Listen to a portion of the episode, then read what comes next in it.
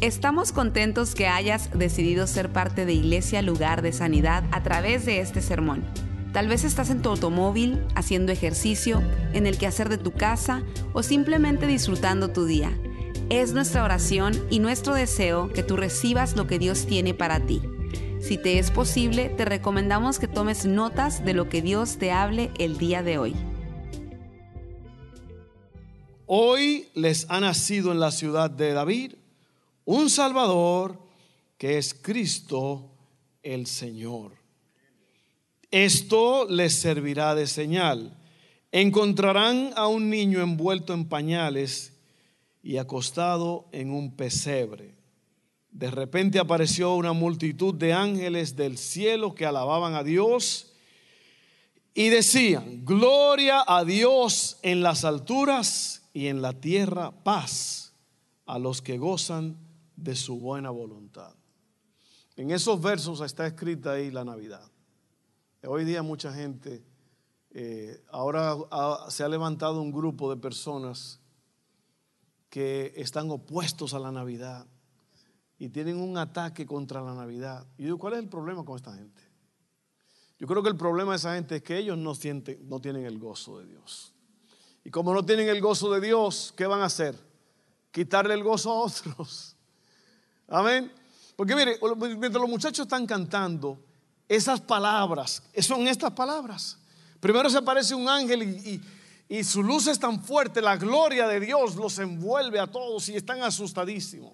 Y luego ahora aparece una multitud de ángeles en el cielo que alaban a Dios. Y, eso debió haber sido algo impresionante, ver un grupo enorme, una multitud que son millares de ángeles cantando. Imagínense cómo se debe haber oído eso. Esa es la Navidad. Navidad quiere decir nacimiento. Nacimiento del Mesías. El que vino para quitar los pecados de todos nosotros. El que vino para salvarnos. Y hay muchas palabras que definen el estado de ánimo eh, de una persona. O sea, el estado de ánimo positivo. Por ejemplo, está la palabra gozo, alegría, eh, bienestar, hay muchas palabras. Regularmente cuando nosotros usamos la palabra felicidad, alegría, eh, estas actitudes ocurren cuando las cosas van a favor de la persona. En, nuestro mundo las cosas pueden cambiar repentinamente viéndose como no favorables y el resultado es un sube y baja emocional. ¿A cuántos de ustedes le ha pasado eso? Que usted estaba bien en su mundo Usted estaba tranquilo, usted estaba contento y feliz como una lombriz. Y de repente alguien le da una noticia. Algo le pasa a usted, un sentir, un malestar. Alguien fuera de tu entorno, o sea, no tú, pero alguien a tu alrededor te hace algo, eh, no sé, te traicionan, hacen algo contra ti, una mala noticia, y de repente las cosas cambian y se fue la alegría, se fue el gozo, se fue la paz. Y yo quiero explicarte hoy que siempre va a haber en la vida cosas que nos pasan, va a haber penas por la pérdida posiblemente de un ser querido, puede haber un enojo, un enojo santo porque uno ve algo que, que no está bien, una injusticia. Todas esas son emociones. Hay emociones buenas y hay emociones tóxicas. Las emociones son reacciones del cuerpo a la mente. Las emociones cambian, por eso se llaman emociones, porque se manifiestan con el rostro o con el cuerpo bruscamente. Por ejemplo, tú estás alegre y tú muestras una sonrisa. Hay personas que pueden hasta llorar de alegría. Eh, puede ser una, una noticia negativa, un, evento que ocurrió, sientes tristeza, hay personas que se sientan, se desploman, pero todas esas son emociones y las emociones son reacciones del cuerpo a la mente. Lo que tú estás viendo, lo que tú estás pensando, lo que tú estás sintiendo, se manifiesta con una emoción. Y déjame definirte la palabra gozo o alegría que es lo que yo quiero hablarte, viendo las cosas desde el punto de vista de los pastores, aunque al principio se asustaron, pero ellos recibieron el mensaje porque eh, yo creo que a cualquiera de nosotros nos asustaríamos si vemos algo que no hemos visto antes. En este caso, aparentemente ellos no habían visto la gloria de Dios. Y si tú ves la gloria de Dios de repente, es probable que te asustes, que te espantes, que te impacte. Porque es algo grande, es algo que, que no se ha experimentado. Un ángel rodeado de luz, luego miles de ángeles cantando. Pero vamos a, definir eso, el gozo.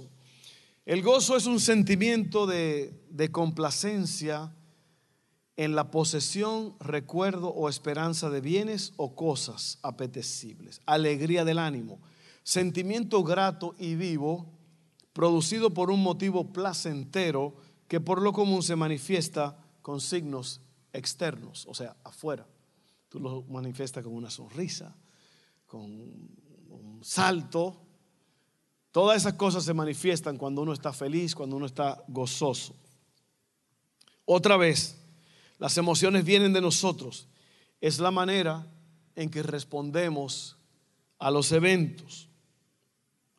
Cuando sentimos emociones saludables, nos sentimos expandidos, contentos, felices, nuestro corazón se abre. Cuando sentimos emociones negativas, nos contraemos, nos entristecemos.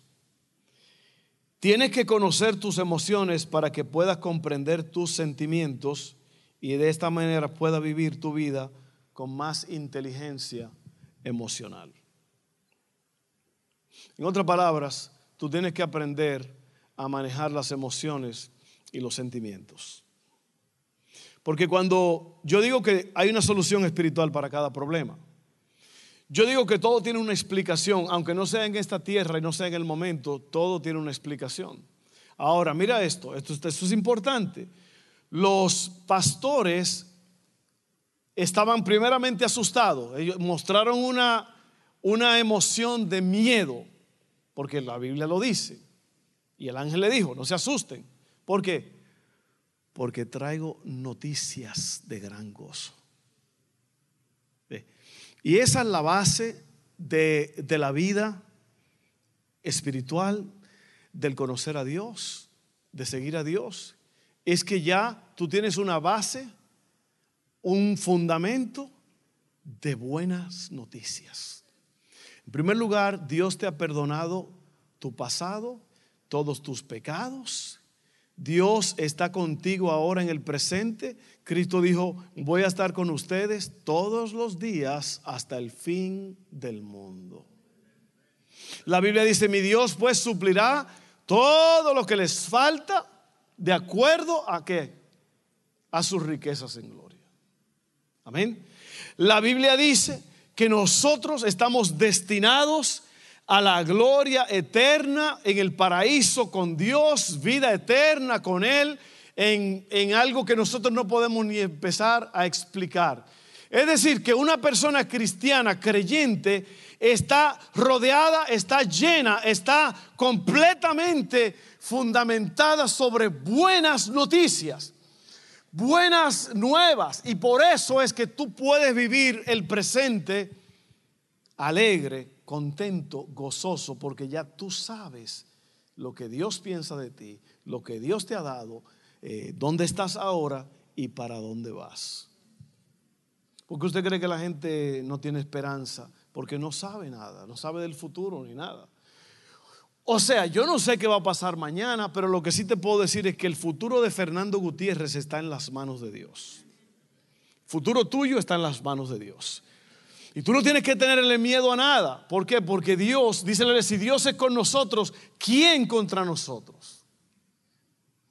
Y, mire, oiga bien, esto es terapia, esto es terapia para usted. Hay, hay personas que se la pasan constantemente pensando cosas negativas y las cosas negativas te hunden, te absorben, te roban la vida. Y usted va a tener que aprender, como le dije aquí, oiga esta palabra, eh, usted va a tener que aprender cómo manejar sus sentimientos para vivir con más inteligencia emocional. Amén. Miren lo que, lo que sucede con el gozo de Dios.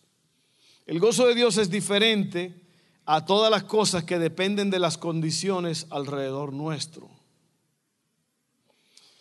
En el libro que lleva su nombre, Nehemías, él le dice al pueblo de Dios, ¿qué es lo que nos puede sostener en todos los tiempos sin importar las circunstancias?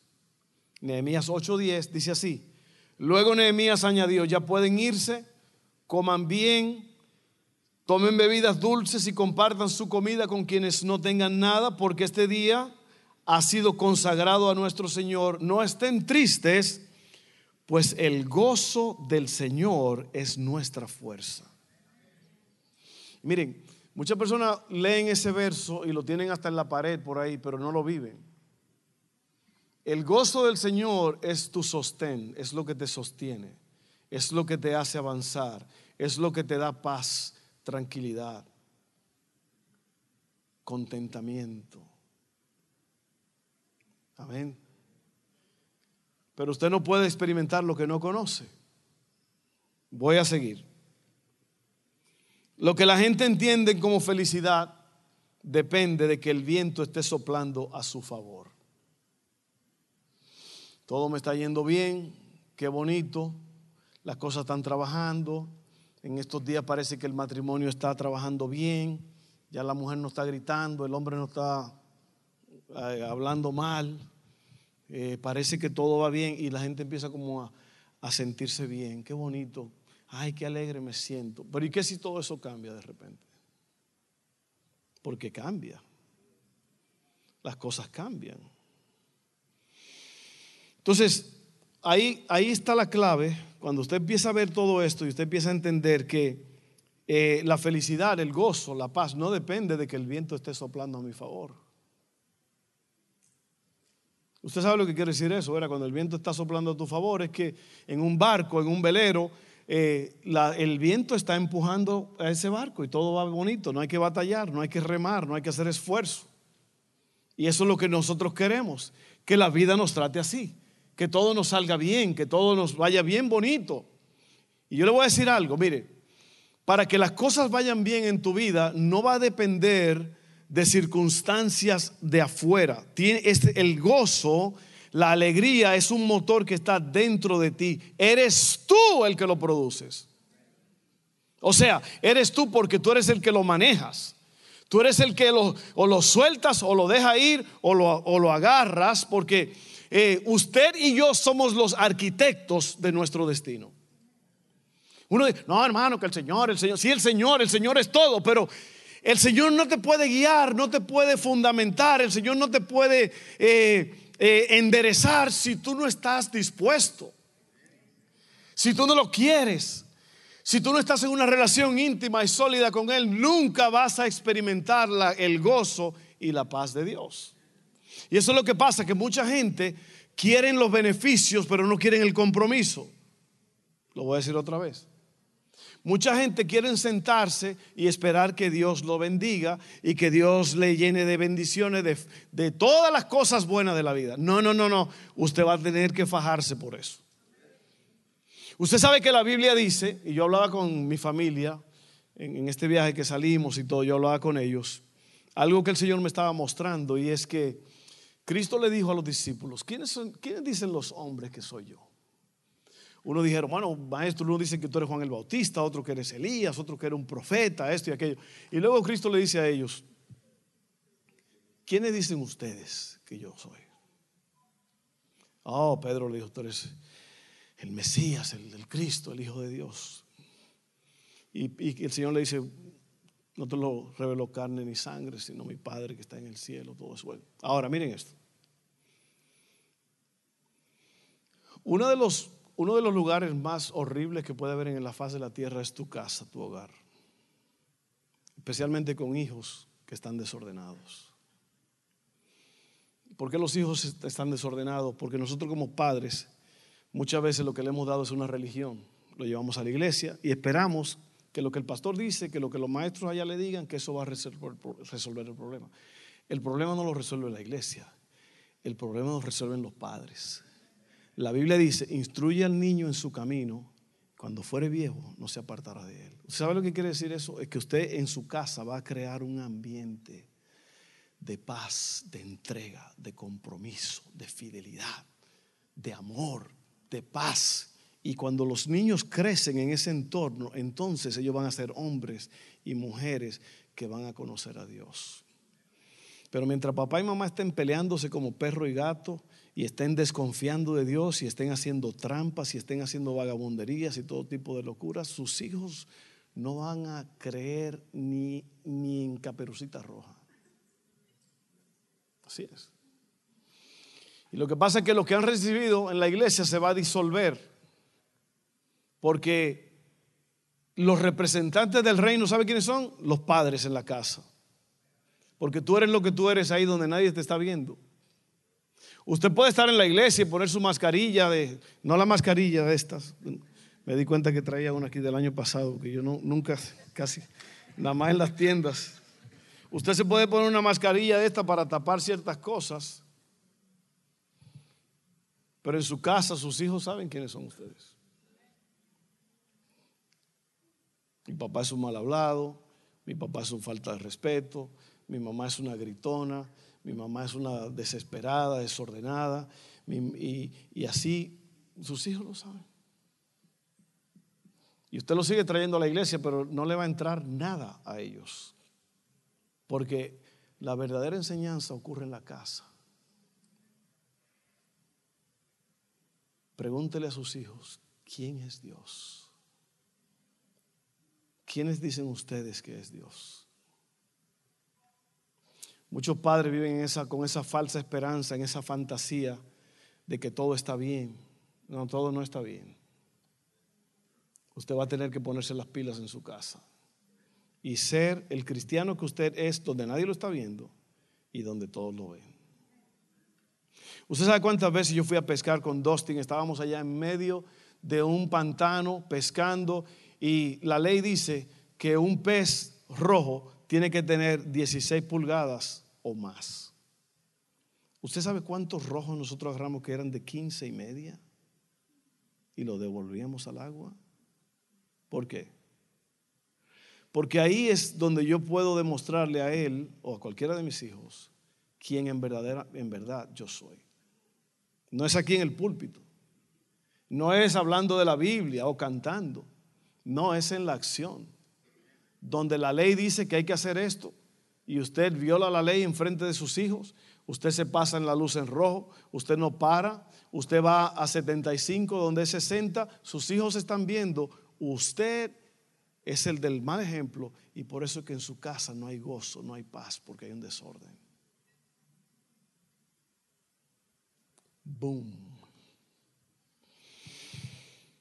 Así que vamos a ver estos dos puntitos. ¿Alguien está agarrando algo de esto de aquí?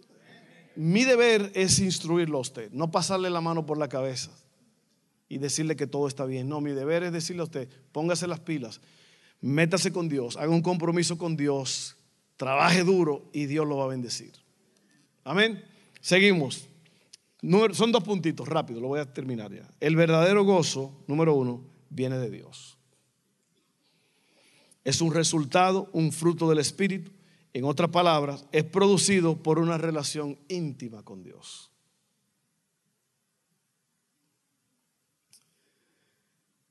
Esta es una de las cosas más importantes que tenemos que entender. Mira lo que dice Gálatas 22 al 23. Dice, en cambio, el fruto del Espíritu es amor, alegría, paz, paciencia, amabilidad, bondad, fidelidad, humildad y dominio propio. No hay ley que condene estas cosas. Es un fruto. Un fruto es un resultado. Es un resultado de una relación. Un bebé es el resultado de una relación entre un hombre y una mujer. El fruto del Espíritu es la relación entre tú y Dios. Cuando tú pasas tiempo con Dios, tú vas a tener gozo, paz y amor. Amén.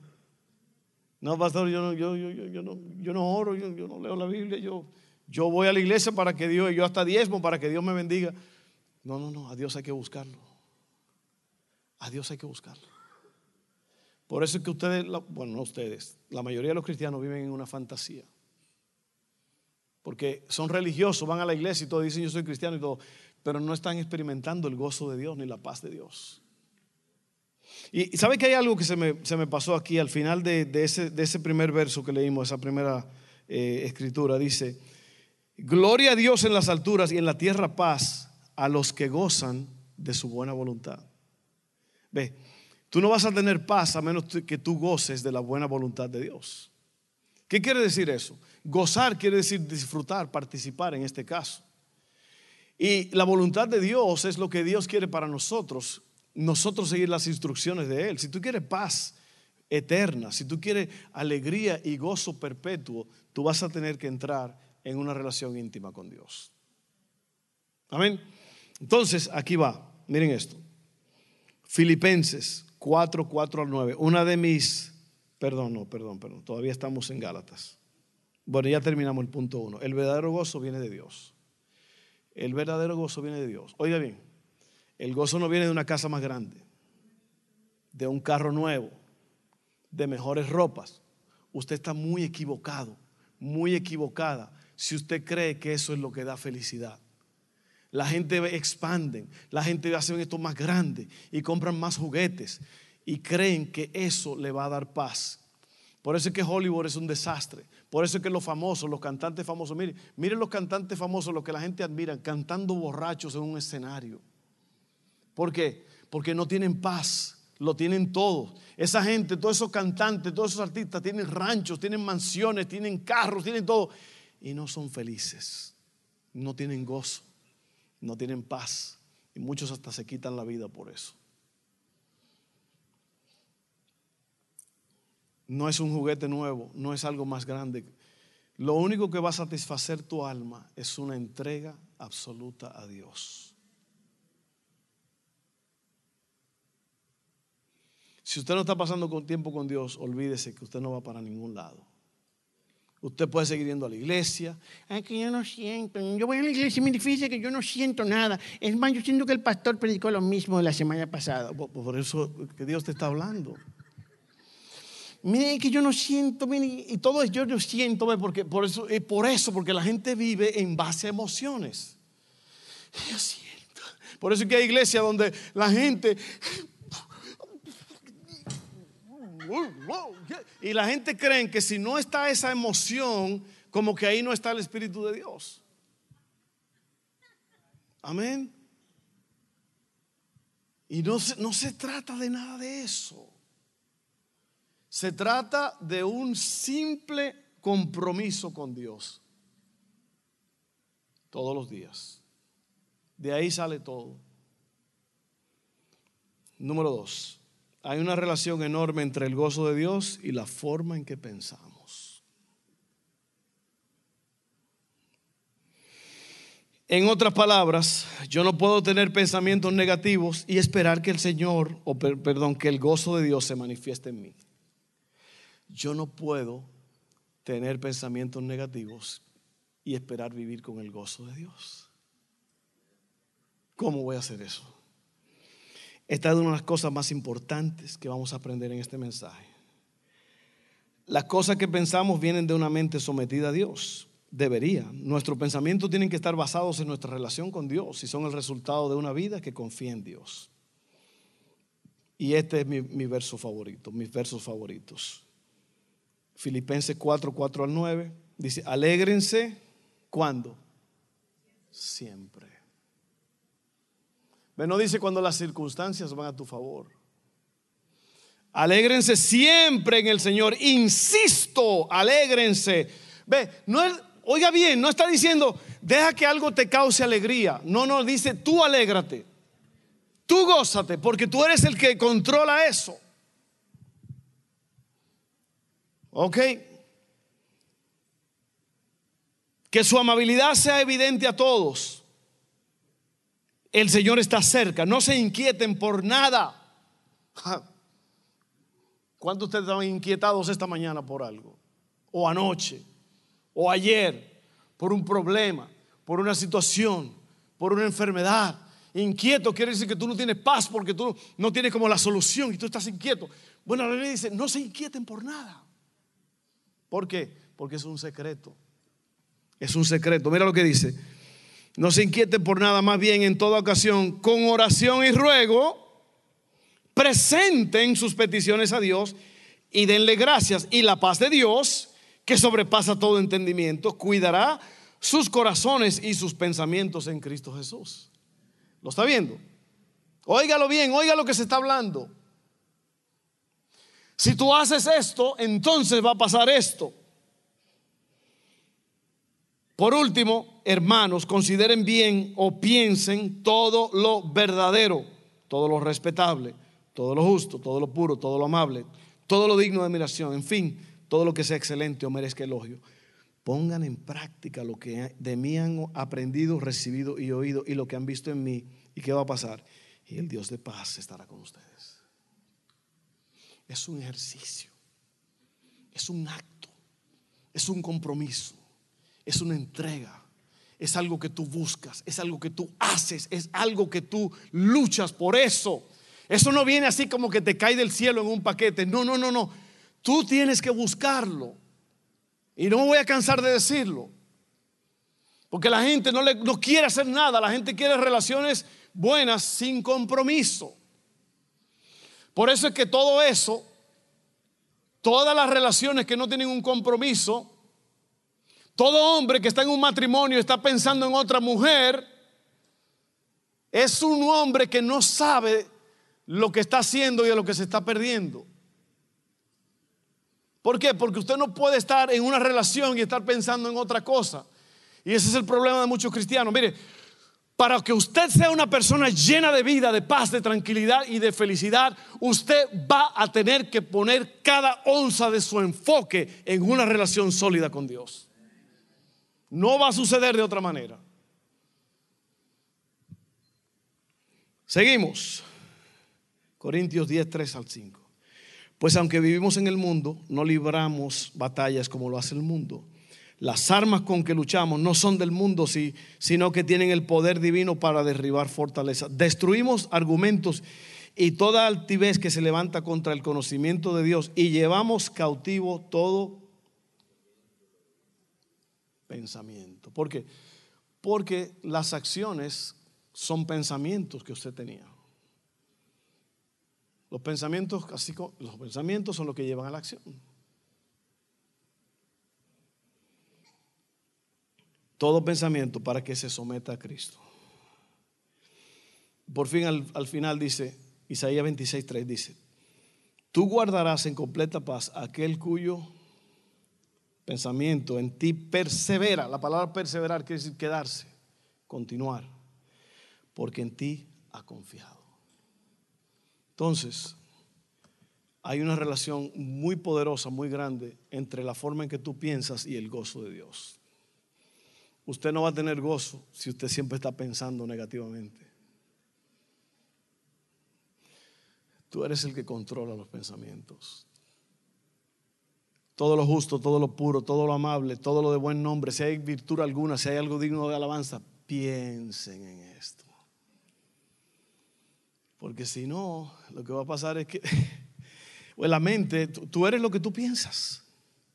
Y lo que tú piensas se alimenta de los cinco sentidos, de lo que tú ves, lo que tú hueles, lo que tú gustas, lo que tú oyes y lo que tú tocas. Y todo viene de ahí. Eh, tú eres lo que tú piensas. Y la pregunta es, hay un mensaje que yo predico que se, que se titula, ¿en qué estás pensando? Yo creo que el problema al final del día, mis hermanos, queridos amigos, es que nosotros no estamos dispuestos a sacrificar nada. O estamos dispuestos a sacrificar muy poco. Así es. Usted quiere una vida espiritual sólida, fuerte, va a tener que sacrificarse. Usted quiere hijos extraordinarios, se va a tener que sacrificar. Usted quiere una mujer, un, un matrimonio de paz y de felicidad, de tranquilidad, va a tener que sacrificarse. Por ejemplo, mire, se necesitan dos para pelear en un matrimonio. ¿Por qué usted cree que hay tantos pleitos en los matrimonios a veces que no se resuelven? Por esto. Porque ninguno de los dos quiere ceder. Y cuando el otro cede o uno cede, el otro es orgulloso. No, yo le voy a demostrar que. No, no, no, no. Oiga bien, un secreto en el matrimonio. Si su pareja cede en, en un pleito, baja las guardias, perdón, baja las armas. Usted también hágalo. Ahí viene la reconciliación. Aproveche la ocasión. Si, un, si uno de los dos, oiga, oiga, oiga, oiga bajar, la, bajar las armas no es una señal de debilidad. Es una señal de que la persona quiere resolver el problema. Y por eso no hay gozo en el matrimonio, porque pelean y no hay reconciliación. Pero si yo y mi esposa tenemos un pleito, ¿verdad? Digo un pleito, un malentendido, algo, y estamos de enojados. Y ella viene y me habla bonito y me trata bien. Ya eso es una señal de que las cosas están mejorando y yo tengo que ceder a eso y seguir para que las cosas se arreglen. Y hablar del asunto. Alguien dijo que las relaciones más sólidas se logran cuando las personas tienen la capacidad de hablar sobre las cosas que están pasando. El problema es cuando la gente no habla. Hable del problema. Ese es el gozo de Dios. El gozo de Dios comienza aquí. El gozo de Dios es un estado donde usted entiende. ¿Sabe que yo vivo la vida? ¿Sabe las cosas que a mí me han pasado, a mi, a mi esposa, a nosotros como familia? Nos han pasado muchas cosas. Pero yo he aprendido, con cada problema que ha pasado, he aprendido cómo ir al próximo nivel. Yo recuerdo que en un tiempo yo pensaba muchas cosas negativas. ¿Qué aprendí yo? Yo aprendí a controlar, a desechar todos los pensamientos negativos. Porque ahí está el problema. La raíz del problema está en los pensamientos negativos. Piense positivo. Dios está contigo. Amén. Cuando te enfermes, no te pienses que te vas a morir ya. No, tienes que poner las cosas en las manos de Dios. Cuando haya problemas en tu casa, con un hijo desobediente, con algo que está pasando, tú tienes que poner tu mente en Dios, en que Dios va a resolver, de que Dios tiene el control, de que Dios está interesado en todo. Todo lo que yo le he pedido a Dios se ha cumplido. Y lo que no se ha cumplido es porque Él está en el proceso. ¿No dice la Biblia eso? Confía en el Señor y haz el bien. ¿Y qué va a pasar? Él concederá las peticiones de tu corazón. Vamos a orar y vamos a pedirle a Dios que nos ayude en esto. En este momento, Señor, te pedimos que tú nos ayudes a ver las cosas como la vieron los ángeles y los pastores, que tuvieron que entender que el gozo se basaba en una buena noticia. Y nosotros tenemos la buena noticia de salvación, tenemos vida eterna. El problema del pecado ya se resolvió, Cristo lo resolvió en la cruz. Como dijo Stephanie, tenemos un regalo que tú nos has dado, Padre eterno, admirable, consejero, Dios fuerte, príncipe de paz. En esta tarde, Señor, ayúdanos a acercarnos a ti con un corazón sincero. En el nombre de Jesús. Yo voy a hacer una oración ahora y luego vamos a pasar al altar porque tenemos tiempo. Eh, una oración de salvación. Si hay alguien aquí que nunca ha aceptado a Jesucristo, Usted dirá, pastor, ¿qué quiere decir eso? Bueno, vida eterna, lo que estábamos hablando. La vida eterna no se consigue con una, la extrema unción. La extrema unción, oiga bien, eso ni está en la Biblia. La Biblia ni habla de extrema unción. Purgatorio no existe. La Biblia no habla de eso. La Biblia dice en Hebreos que está establecido que el hombre muera una vez y después de esto el juicio. ¿Y sabe lo que ha hecho el hombre a través de la historia? ha creado ciertas historietas y cuentos de hadas para confundir a la gente, para que la gente siga haciendo lo que está haciendo, viviendo una vida desordenada sin rendir cuenta a Dios, y que al final cuando te mueras, todavía hay otra oportunidad, y no la hay. No la hay. Hebreos dice, está establecido que el hombre muera una vez y después de esto el juicio. La extrema unción no existe, no te salva, no arregla nada. ¿Por qué?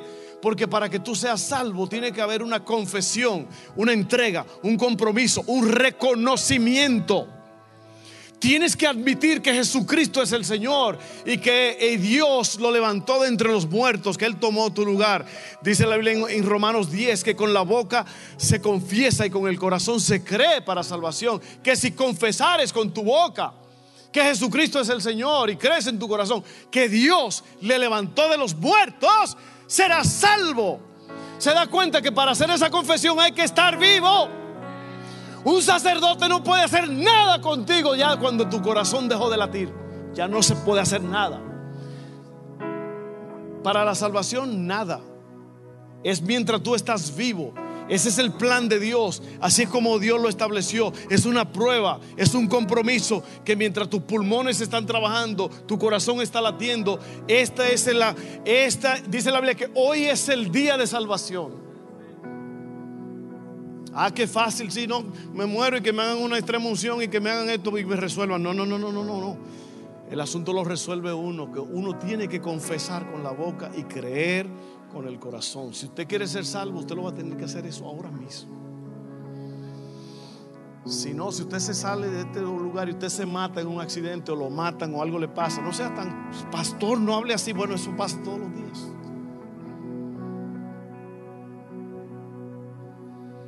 Si usted sale de aquí, usted no hace esa oración, usted nunca la ha hecho, usted se va a perder por toda la eternidad.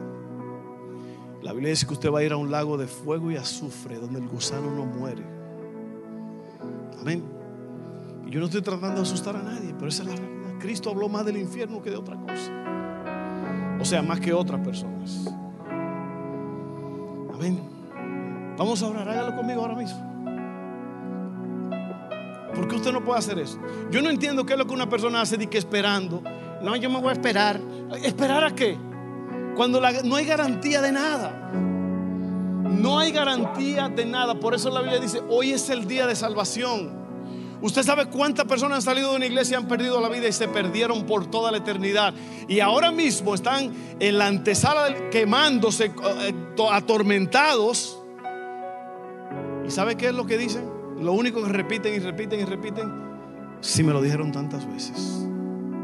Tantas veces que ese pastor dijo, hagan esta oración conmigo. Y yo nunca la hice. Y ahora aquí estoy por toda la eternidad, por miles y miles y miles de años perdido sin Dios. Eso se llama la segunda muerte. La primera muerte es separación de tu cuerpo y de tu espíritu. La segunda muerte es separación eterna de Dios. Oiga, vamos a resolver el asunto ahora ahora, ahora estamos vivos, el pastor está invitando, tú tienes toda la oportunidad. ¿Sabes lo que cree la gente? Yo tengo otra oportunidad. Yo no, todavía no es mi tiempo.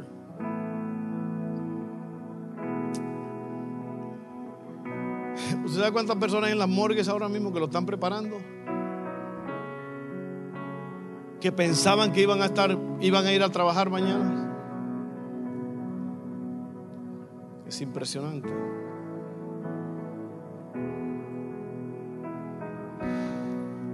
Vamos a orar. Sea sabio, sea sabio ahora.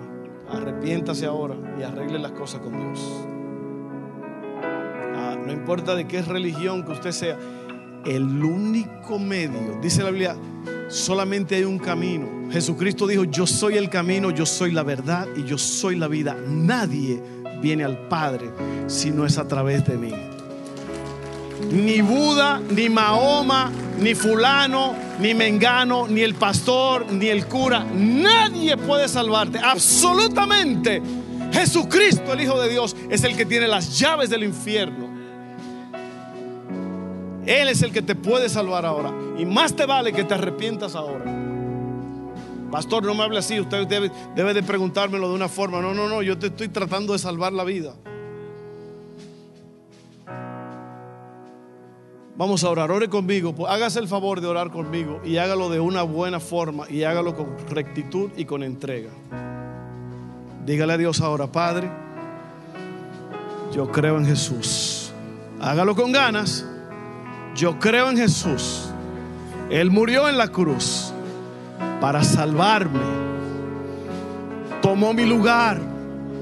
Yo me arrepiento. Perdóname todos mis pecados, yo me arrepiento. Acéptame por esa confesión,